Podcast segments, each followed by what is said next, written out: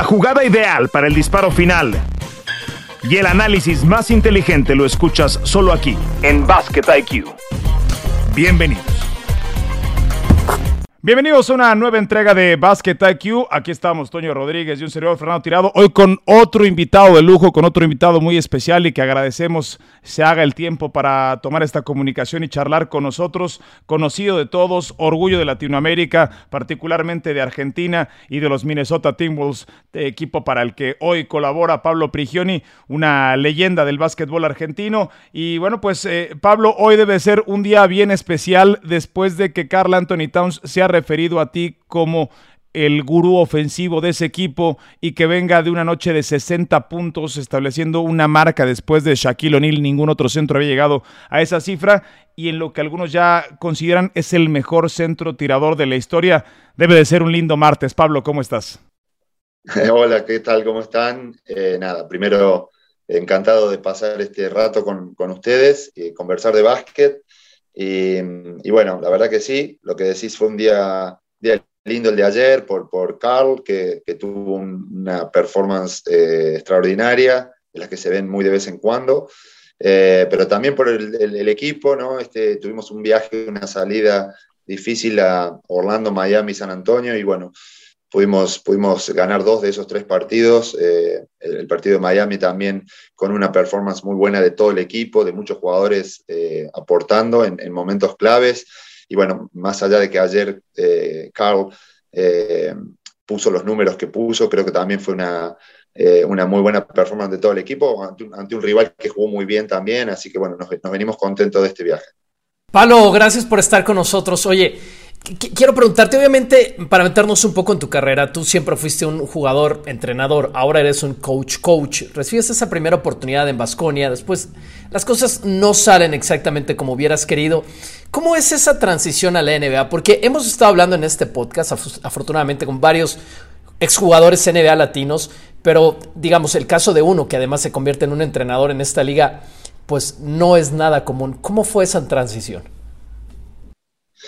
Sí, la verdad que bueno, eh, el hecho de que haya jugado mis últimos años aquí en la NBA, me, obviamente me abrió muchas puertas, ¿no? Y, las relaciones que, pude construir en esos años jugando aquí, es como que en mi cabeza siempre estaba de, que sería una muy buena transición el, bueno, el hacer el salto a, primero de repente a un staff siendo, no sé, eh, player development y bueno, poco a poco ver si tenía la posibilidad de crecer, ¿no?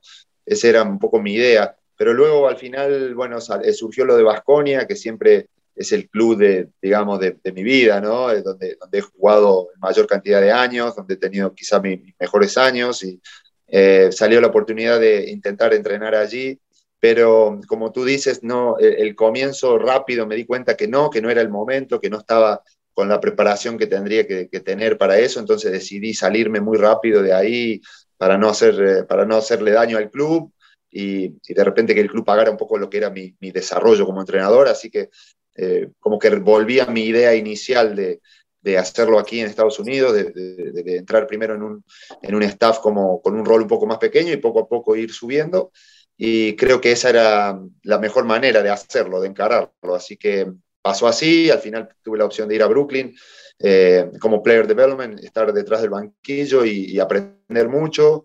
Eh, y bueno, luego se dio la posibilidad de, venir aquí a Minneapolis con un rol un poco mejor ya, eh, sí, como, como decías, decían antes, coordinador de, del, ataque y en un, en, un, rol más importante delante del banquillo. Y bueno, después de un par de años de, construcción, de pandemia, de, muchas dificultades, este año estamos disfrutando del, equipo, del desarrollo de estos jóvenes y, de un presente bastante lindo. ¿no? ¿Quién y cómo te abrió las puertas en, Brooklyn? En Brooklyn, bueno, eh, como te dije, las relaciones ¿no? de, haber jugado aquí, eh, entre Gianluca Pascucci, que es eh, uno de los assistant GM que tenemos aquí en Minneapolis ahora también. Él estaba en Brooklyn, eh, me invitaron a, a, ver, eh, a pasar una semana con ellos y, bueno, estar, estar ser parte un poquito esa semana del cuerpo técnico de Kenny Atkinson en ese momento. Kenny había sido mi, por poquito tiempo mi entrenador de mi player development en, en Nueva York también. Eh, cuando llegué a los Knicks, entonces también le conocía y bueno, eh, nada, al final eso, ¿no? Conexiones, relaciones que ellos veían quizá potencial en que yo podía ser entrenador y, bueno, me invitaron y a partir de ahí se, me hicieron una oferta y, bueno, fue un poco a, a través de ellos, ¿no? La pregunta cabe, Pablo, porque en, el tema de ser jugador había pioneros y había gente que estuvo antes que tú en, la NBA, ¿no? Y había puertas abiertas y había buenas referencias, obviamente, de jugadores argentinos, de jugadores latinoamericanos en general. Eh, escuchaba esta, esta entrevista en la que hablabas cómo te, eh, empezaste a, involucrar con la NBA y cómo ya los partidos en la Argentina con Borel, aquel cubano que, que tuvo incluso una, una experiencia en, en, NBA. Pero la pregunta cabe porque en ese sentido no, no hay muchos antecedentes y no hay gente que haya abierto las puertas para entrenadores latinos en, en la NBA. El mismo B. Hernández nos platicaba al respecto hace un par de semanas. Pero ¿qué ha sido más difícil? Tú llegaste a la NBA siendo un veterano de 35 años para convertirte en el novato más viejo de la historia en jugar en la NBA y evidentemente irte ganando ese respeto a los 35 años no debe ser cosa fácil contra jugadores de 20, 21 años, en fin, todo lo que representaba ese reto. Pero ¿qué ha sido más difícil? ¿Llegar como jugador de 35 años a la NBA o llegar con muy pocos antecedentes de entrenadores latinos, que creo que sigue siendo algo que le hace ruido al jugador americano eh, especialmente, que llegue a entrenarlos un, un, jugador latino. No sé si estoy en lo correcto al preguntarte eso y por eso te lo pregunto, ¿qué ha sido más difícil? Bueno, la verdad que la, evidencia empírica dice que las dos son difíciles, ¿no? Primero, lo que vos eh, comentás sobre que no hay entrenadores latinos eh, es una realidad y, ahí está la dificultad, ¿no? Eh, por otro lado, tampoco hay jugadores de 35 años que lleguen a la liga y, jueguen por 4 o 5 años como me pasó a mí. Entonces, la verdad que las dos son difíciles. Y, y bueno, la verdad que no, no, no reflexiono mucho en por qué ocurrió, simplemente ocurrió y, muchas veces le doy crédito al esfuerzo, ¿no? a, la, cabeza dura de, trabajar, de, eh, bueno, de la, quizá la manera en que yo veía el, juego y la manera en que lo jugaba. Eso me abrió las puertas, obviamente, como jugador. Eh, y eso también lo trasladó a la parte a la parte de entrenador, ¿no? Quizás mucha gente me ve como, como lo decías, lo decían antes, ¿no? De repente tú eras ya entrenador cuando jugaba. Bueno, quizás hay mucha percepción de eso, de, entrenadores o de directivos aquí en la NBA que, que les hizo que me abrieran las puertas y me dieran las oportunidades, ¿no? De las cuales estoy muy agradecido. Eh, por supuesto, en primera instancia eh, a Brooklyn y ahora a, los Timberwolves, ¿no? En ese, en ese tema, Pablo, ¿cómo era ser un novato de 35 años?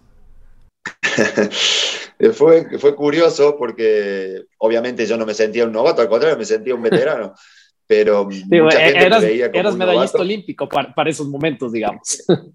Claro, claro. Eh, me ayudó mucho que justo antes de llegar habíamos jugado los Juegos Olímpicos en Londres y había jugado contra los que iban a ser mis compañeros, ¿no? Carmelo, eh, Tyson Chandler. Entonces, ni bien al, al, mes y medio que terminaron los Juegos, cuando nos encontramos en Nueva York, o al mes o así, eh, digamos, entré al vestuario y cuando entras a un vestuario como ese y el mejor jugador, eh, Carmelo Anthony y Tyson, uno los, dos mejores jugadores del equipo, digamos, te, te, reciben bien y con, ¿no? y con cordialidad, pues lo demás está claro que dicen, bueno, este será alguien, ¿no? Porque si estos dos lo conocen.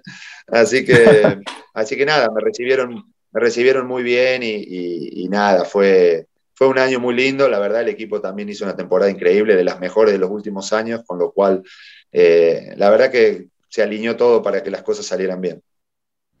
Compartiste el vestidor ese en Nueva York, si no mal recuerdo, con Ron Artest, ¿no? Con Meta World Peace, con evidentemente estaba Jason Kidd. En aquel grupo el entrenador era Mike Woodson, eh, a quien seguramente le aprendiste y habrás bajado muchos conceptos y mucha de su teoría la estarás aplicando el día de hoy. Eh, Pablo, eh, este programa se llama Basket IQ y me parece que si algo caracteriza al basquetbolista argentino es ese, el elevado IQ basquetbolístico. Nos decía Sergio Hernández y coincido con él, tenemos que, que recomponer tenemos que, eh, subsanar quizás la, capacidad atlética justamente con eso, ¿no? Con inteligencia, con estar un paso adelante, con tomar la decisión correcta y eso se refleja en el básquetbol de FIBA. Te pregunto eh, esto con, el básquetbol moderno que parece un libre albedrío y en donde todos toman decisiones quizás de primera instancia, ¿qué tan difícil resulta transmitir eso? Es esa e, esa inteligencia basquetbolística, es el jugar para el compañero cuando regularmente los puntos son los que responden al cheque que cobras. eso resulta mucho más complicado. Escuchaba una declaración tuya en la que decías, me gusta más dar una asistencia porque entonces dos personas salen felices de la jugada, ¿no? No solamente una cuando uno se crea su acción. ¿Qué tan difícil resulta transmitir eso? Porque me, imagino que más allá del conocimiento de establecer sistemas de juego ofensivo, ese debe representar el principal reto. La verdad que eh, eh, sí, es, lo más complicado muchas veces de conseguir que, el equipo comparta el balón, ¿no? que, comparte, que, digamos, compartan el, la cancha, ¿no? la manera en que se mueven y compartan el balón. Son las dos cosas que quizás se hacen más difícil muchas veces porque son jugadores de mucha calidad, de mucho talento y para ellos interiormente todos piensan que pueden anotar, ¿no? todos piensan que tienen la capacidad para anotar, eh, pero sí es cierto que cuando descubren que los resultados son mejores cuando, cuando, juegan, eh, cuando lo juegan al, juego de manera conjunta. Bueno, ahí empiezan a encontrarle también el, disfrute, ¿no? Eh, pero nada, es, un, es, digamos, es una batalla constante de todos los días fomentar eso, ¿no? Eh, fomentar el, mucho movimiento de, de, ellos mismos en la pista, que se hace difícil de defender, y también de que el balón se mueva mucho. Eh, nada, es, algo, es un, digamos, es una tarea sin fin. Eso es, tenés que hacerlo todos los días. Es como pum, pum, pum, machacar, ¿no? no solo en las cosas que se hacen en la pista, sino con el, eh, soportarlo también con el video, ¿no? El mostrar, miren si haces esto, miren esto, cuando, la, cuando mueven el balón siempre se consigue eh, mejores lanzamientos, bueno, pero también es cierto que el, digamos, la velocidad del juego ha crecido y hay más posesiones, es un juego más dinámico eh, y quizás eso también hace que los equipos que son más difíciles de escautear, ¿no? que son más impredecibles, quizás pueden llegar a tener una ventaja, ¿no? Sobre todo en momentos de playoff y tal. Eh, un equipo muy estructurado y que hace siempre lo mismo, quizás es fácil de ponerle, de ponerle trabas y de escautearlo, ¿no? Entonces, también hay, hay equipos eh, que, de repente buscamos eso, ¿no? Que, que no se sepa muy bien qué es lo que vamos a hacer, ¿no? Así que mm, ese es otro componente que hace que, el, el juego haya evolucionado, me parece a mí. ¿Cuál es el reto, Pablo, principal o los retos principales de coachear a un jugador con el talento, pero también siendo un novato, muy joven, como Anthony Edwards? Eh, la verdad que no, hay muchos retos. Son, son, la verdad que no sé si el equipo nuestro, pero tenemos eh, la suerte de que todos nuestros jugadores son muy entrenables. No, no sé si porque son jóvenes, eh, todavía están en ese proceso de maduración, es cuando más escuchan, ¿no? es cuando más escuchan. Quizás por eso, pero la verdad que no tenemos jugadores que son complicados, ¿no? Para, eh, para entrenar. Y al mismo tiempo es un disfrute, porque son jugadores que tienen una capacidad enorme ¿no? de hacer cosas que, que, te deslumbran, ¿no? incluso a nosotros que somos eh, sus entrenadores. Así que, así que nada, la verdad que eh, no sé si yo también por el hecho de haber sido jugador, tengo una conexión especial ¿no? con ellos, siempre me he preocupado por mis compañeros, quizá también me preocupo ahora por, por me sigo preocupando porque los veo eh, indirectamente los veo como compañeros a veces, ¿no? Así que eso hace que, nada, que, tengan, que desarrolle una buena relación con los jugadores, que, que ellos también me permitan el poder decirle cosas y entrenarles, ¿no? ¿Cómo, ¿Cómo, se lidia con, con, personalidades, Pablo, tan contrastantes? Eh, tienes a un, a un Patrick Beverly que no sé si sea como lo vemos en la televisión, ¿no? Un, tipo explosivo, un tipo que se puede meter en la cabeza de cualquiera, pero me parece que comparte ciertas similitudes con tu estilo de juego, particularmente en defensa, ¿no? Es un dolor de cabeza y si hay alguien con el que quieres ir a la guerra para defender una posesión, seguramente en la lista de todos bien arriba debe estar Patrick Beverly. Sí, yo tuve la suerte de compartir equipo en Houston con él eh, por un tiempo. Eh, no jugamos mucho juntos porque justo cuando yo llegué él se lastimó la mano y, no, estuvo fuera, pero compartimos el equipo con él. Entonces, eh, nada, siento mucho respeto de él hacia mí y por supuesto tiene todos mis respetos. le considero un jugador que, nos, que, ha cambiado el equipo nuestro por su tenacidad, como decís vos, defensiva, por su... Uh, eh, mantener a todo el mundo concentrado siempre, no solo jugadores, sino todo el staff, es un jugador que, nos ha cambiado mucho el equipo y, bueno, es gran, eh, digamos, gran parte de, este cambio que ha dado, se, lo atribuyo a él. Ah, yo creo que los jugadores jóvenes se sienten protegidos con él al, lado.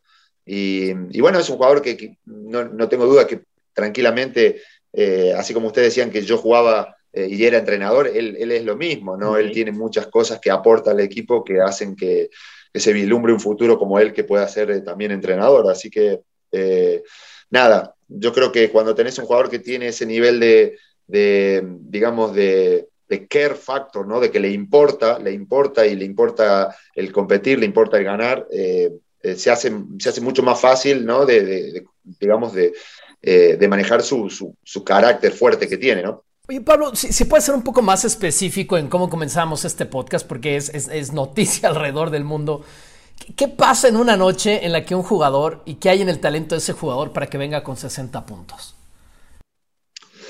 Bueno, la verdad que obviamente eso no pasa todos los días y hay días que, los jugadores eh, de repente sienten que no van a, que no pueden fallar, ¿no? Hay muchas veces que se ha hablado de que entran en la zona, ¿no? En esa zona donde eh, solo ven, ven el, balón eh, dentro de la canasta.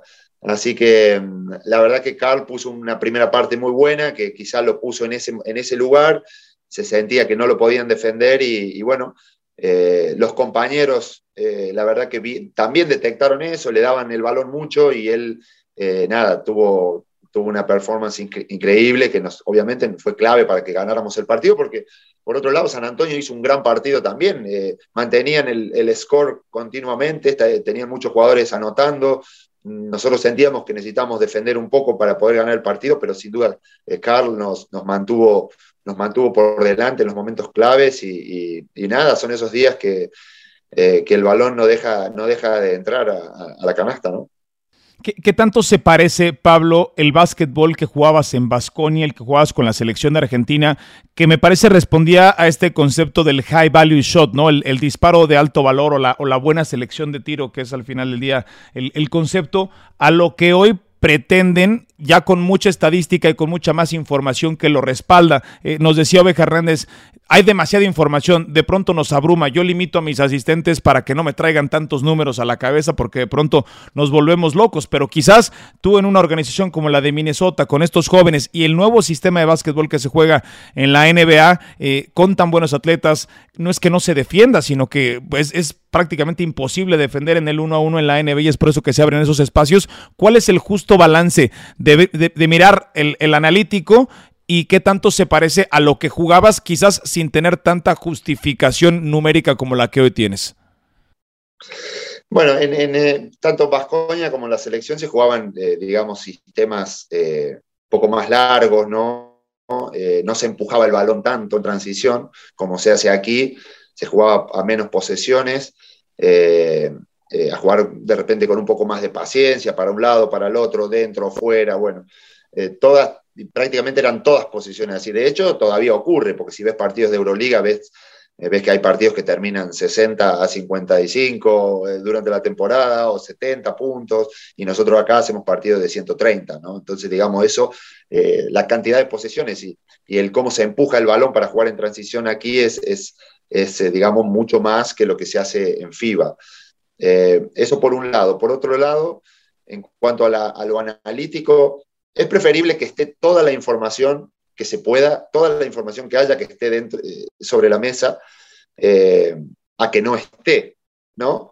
Luego, una vez que está sobre la mesa, obviamente uno busca las cosas que realmente puedan aplicarse en la manera que uno quiere jugar, ¿no? Y a los datos que son relevantes para que te modifique la manera que el equipo debe jugar. Así que, así que nada, obviamente eso no lo puede absorber todo una sola persona y, por eso los staff en la NBA, que somos grandes y con muchos entrenadores y de repente hay uno que, rescata eh, la parte analítica en un área y la pone sobre la mesa y la destaca y la, la debate, y pero no, no, todo, ¿no? De repente otro asistente trae otro dato y, y bueno, eh, creo que ahí está el valor, ¿no? El valor está en que todos los datos posibles estén sobre la mesa y que después, entre el grupo de personas que trabajamos, todos vayan destacando cosas que nos hagan que el equipo juegue eh, de la manera más eficiente, ¿no? Yo quiero regresar un poco a, tu época de jugador, a un capítulo en específico. Bueno, ya hablabas de cómo te recibieron Carmelo y Tyson Chandler en, en Madison Square Garden. Que en postemporada corrió tu nombre alguna vez en un partido contra los Pacers. Revisaba tu entrevista, tus datos después de ese partido y obviamente, siendo tan inteligente como eres, frío además, no, no te volviste loco en esa declaración, que luego hay unas declaraciones tuyas históricas, pero ese es otro tema. Ahora te quiero preguntar por esa tarde, esa noche en Madison Square Garden. Eh, ya con los años, eso es algo grande, Pablo. Digo, estás hablando de la, de la meca del básquetbol en los Estados Unidos. Eso es algo grande. ¿Cómo, ¿Cómo lo interiorizas con el paso de los años? Es decir, llegabas, pues, para muchos con una carrera que, alguien habrá dicho, ¿qué hace este tipo a los 35 años queriendo jugar en la NBA? ¿Qué hace un argentino queriendo hacer esto aquí? Y tuviste una exhibición como esas, que bueno, no fue una, fueron muchas, ¿no? Pero es en específico, eh, quiero que, nos digas cómo, cómo, cómo le interiorizas pasando los años. Eh, la verdad que no intento, eh, obviamente me, reconforta cuando de repente alguien lo menciona o cuando alguien sube el video recordándolo, pero lo que no, lo que digamos, lo que no intento no hacer es, digamos, volcarme tanto en eso, ¿no? Bueno, pasó, en el momento lo disfruté mucho. Eh, sí que hay veces que, que, me he preguntado cómo pasó todo esto cuando estaba en Vascoña con 34, 35, pensando que jugaba un, año o dos más y me retiraba ahí.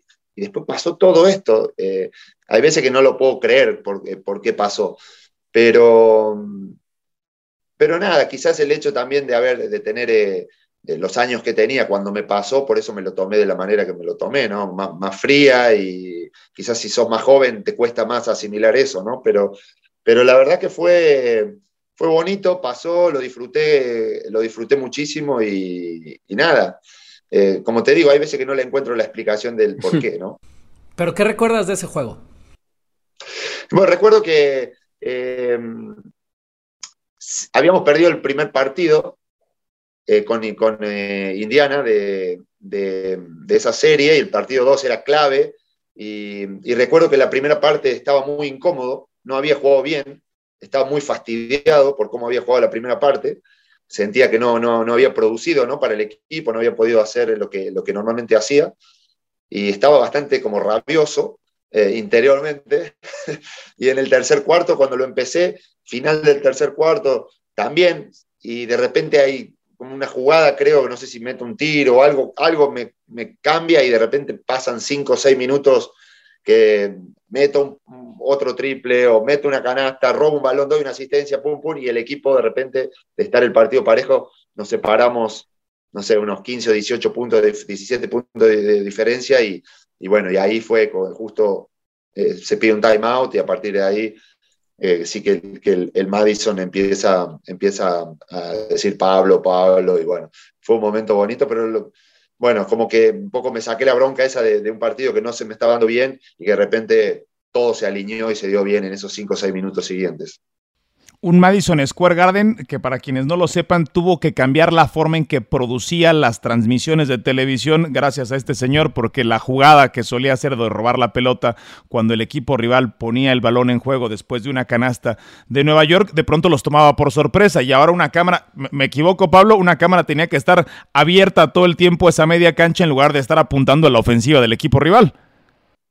Eso, eso me enteré eh, cuando estaba, no sabía, no lo había, nunca me lo habían dicho, y cuando estaba trabajando en Brooklyn ya como entrenador, eh, y, jugábamos con, los Knicks, y estoy llegando al Madison, y me cruzo con uno de los eh, que controla las cámaras, de uno de la televisión, que lo conocía yo, entonces, bueno, lo saludo, y cuando me estoy yendo me, me contó él eso, me contó, nunca te dije, pero eh, como siempre empezabas a robar balones ahí, siempre nos, lo perdíamos porque la cámara siempre enfocaba para allá, no teníamos una cámara ahí, entonces tuvimos que dejar una cámara ahí porque como siempre robabas un balón ahí, la teníamos que, captar a esa imagen, así que fue, fue gracioso eso también. Pablo, yo te quería preguntar, y, si me lo permites, Toño, ahora, ahora te lo cedo, es... es... Hablabas de tu proceso en Brooklyn y si mal no recuerdo, tu familia no te acompaña durante ese primer año como Player Development Coach, ¿no? En, en, en Brooklyn y decías que esto acelera tu proceso, quizás le sacaste mucho más provecho porque te pudiste enfocar mucho más en el trabajo, como lo podemos hacer cualquiera al solamente dedicarte a esa actividad, pero tú te lo tomaste muy, pero muy en serio. Eh, Y esto, bueno, pues has dado pasos agigantados en tu proceso de formación como entrenador. La pregunta va por dos, por dos vetas. La primera es, ¿qué tan listo y qué tan viable crees que sea que en el futuro te conviertas en el primer entrenador nacido en Latinoamérica de la NBA? Y la otra es, ¿qué te ilusiona más? ¿Entrenar a la NBA o entrenar a la selección de Argentina? Eh, bueno, la verdad que... Em, no, digamos, en, mi cabeza no está ahora mismo, no, tengo el objetivo de quiero trabajar y quiero crecer porque quiero ser entrenador principal en la NBA. Eh, digamos, no lo pienso de esa manera porque como jugador nunca pensé cuando estaba en Argentina que quería jugar en la NBA, por ejemplo. ¿No? Entonces, como jugador siempre eh, quería, me centraba en la temporada que tenía enfrente y hacerlo lo mejor posible. Y después si venía algo mejor, bien, pero nunca con la idea de, bueno, hago esto porque quiero ir ahí, ¿no? Siempre era, hago esto porque quiero competir y quiero ganar, ¿no? Y, quiero ser lo mejor que pueda hacer este año. Entonces, muchas veces reflexiono sobre eso, cómo fue mi, toda mi carrera como jugador, que digamos, fui consiguiendo cosas, pero de esa manera. O sea, nunca cuando estaba ahí quería jugar en Vascoña y salir campeón de la Liga CB o, este tipo de cosas. Eh, siempre era digamos, quiero hacerlo bien acá, quiero salir campeón este año. Después se presentaba lo siguiente. Entonces, de esa manera me tomo ahora eh, un poco mi carrera como entrenador, ¿no? Bueno, quiero este año ser el mejor asistente que pueda ser en mi, en mi rol, quiero hacer mi rol lo mejor posible. Eso me va a llevar a la temporada que viene con el rol que, tengo, si tengo el mismo rol o si me cambia un poco el rol en algún, en algún aspecto. Eh, si en algún momento pasa que, que llega, bueno, eh, pero hoy por hoy no me siento, digamos que ni preparado para hacerlo ya, ni, ni que estoy pensando solo en, en, eso, ¿no? Si se da, se da, y si no se da, disfruto mucho de lo que hago. Eh, y en cuanto a lo otro, ser entrenador de la selección argentina, obviamente que entrenar a la selección de tu país siempre es, es eh, debe ser la sensación más bonita que hay, no, no, me ha pasado, pero me pasó como jugador, era lo mejor que me podía pasar, así que creo que a los entrenadores deben tener el mismo sentimiento. Eh, no lo veo un, un, objetivo a corto plazo, ¿no? porque la, la, verdad que estar en la NBA me lleva muchísimo, me consume mucho el tiempo, eh, y no lo veo a, corto plazo, pero sí que sería una ilusión, ¿no? Un poco a largo plazo, ¿no? cuando de repente me, me sienta más preparado y más mayor. ¿no? todavía me siento muy, muy joven para, para hacerlo y tengo mucho que aprender, así que sí que me ilusionaría, pero, pero para un futuro, no, no, no para, un, para un futuro cercano. Que es como tener a, a este hijo de, de, la comunidad, mandarlo a la mejor universidad de Estados Unidos y que regrese para ser el alcalde ¿no? de, esta comunidad. Un poco lo pensamos así. Y digo, de, de, nosotros que evidentemente pues somos, somos mexicanos, aún así sentimos el orgullo, como decía Fer, comenzando este capítulo, de tener pues a un, a un hermano latinoamericano dirigiendo en la NBA. Y la expectativa, entenderás, Pablo, desde afuera es enorme para que algún día, bueno, pueda ser el primero. Ojalá que eso suceda si es que está en tus planes y en los de, en los de tu familia. ¿Qué, qué tanta libertad ya dirigiste en una, en una liga de verano? ¿Qué tanta libertad tienes en Minnesota de, tener injerencia en, los partidos?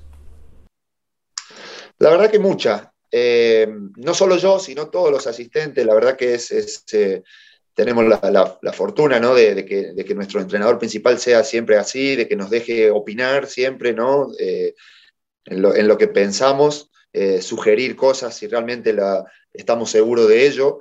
Y, nada, la verdad que en eso es una de las cosas que más disfruto y que más eh, agradecido estoy, ¿no? De, poder estar eh, en un staff y, trabajar para un entrenador que, siempre está abierto a escuchar. Obviamente después él toma las decisiones que él cree oportunas, pero, pero es lo que más demanda, ¿no? decirme cosas, decirme cosas, después yo tomaré las que, las que creo que son oportunas, pero, pero seguir siempre eh, sugiriendo, ¿no? y bueno, la verdad que eso, yo disfruto mucho de eso, siempre intento compartir con él y con el resto de los entrenadores lo que, lo que siento en cada timeout, de lo, que, de lo que veo, de lo que siento que sería bueno que hagamos. Y, bueno, la verdad que muchas veces él toma las cosas, otras veces toma la de otro eh, asistente, y, esa, esa, diversidad creo que le da, le da mucho al entrenador principal y le da mucho al staff y al equipo, ¿no?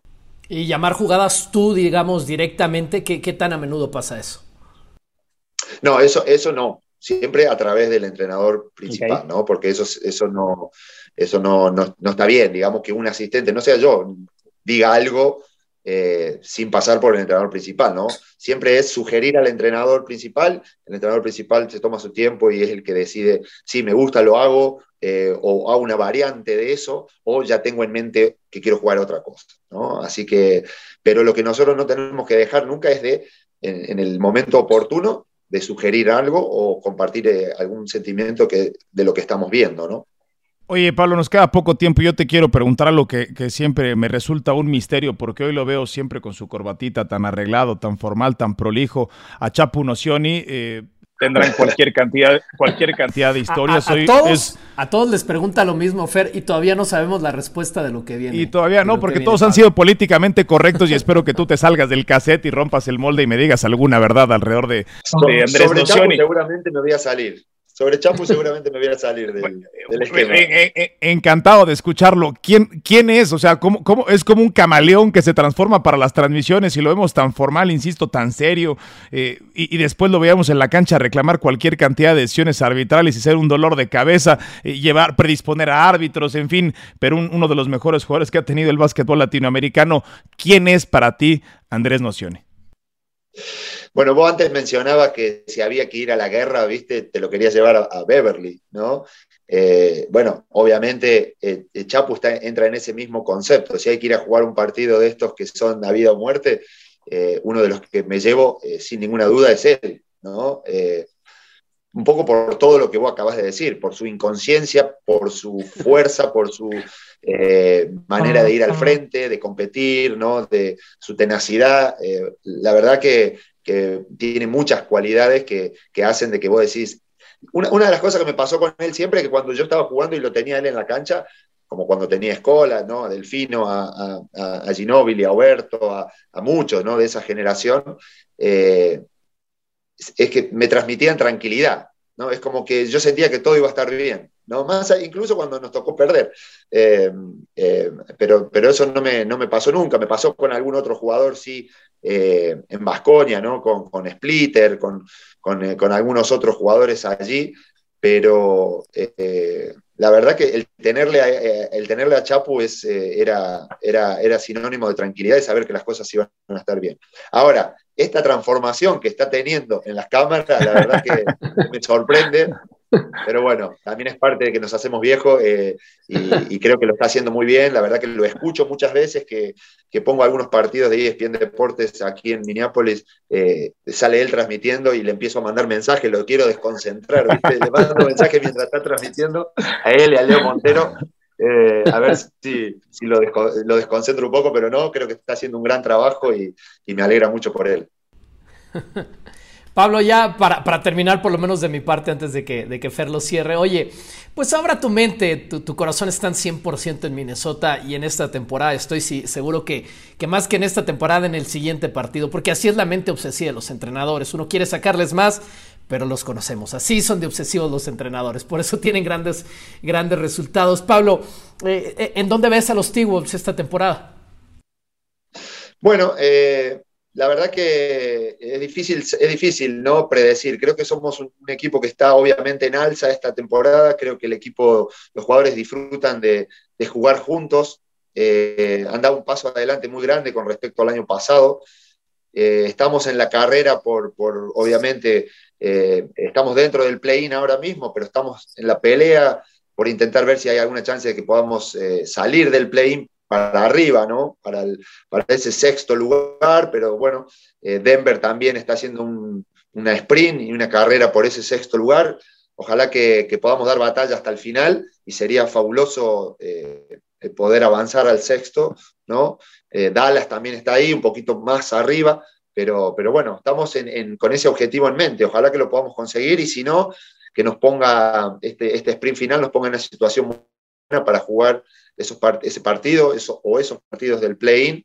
Eh, la verdad que me haría muchísima ilusión ver al equipo eh, jugar una serie de playoffs, creo que se lo merece, creo que tiene mucho potencial para hacerlo muy bien por la manera en la que estamos jugando y, bueno, eh, nada, en nuestras cabezas lo único que está es obviamente el partido de mañana con Lakers, pero sí es cierto que tenemos un, objetivo de, terminar la temporada jugando el mejor básquet que podamos y que, nos, y que eso nos lleve a, lo más alto posible.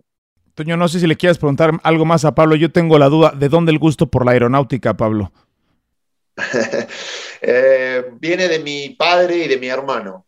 Eh, los dos han sido, han sido pilotos y siempre me decían que eh, son pilotos y, me han y siempre me decían que yo tenía bueno, tú también lo eres ya, ¿no?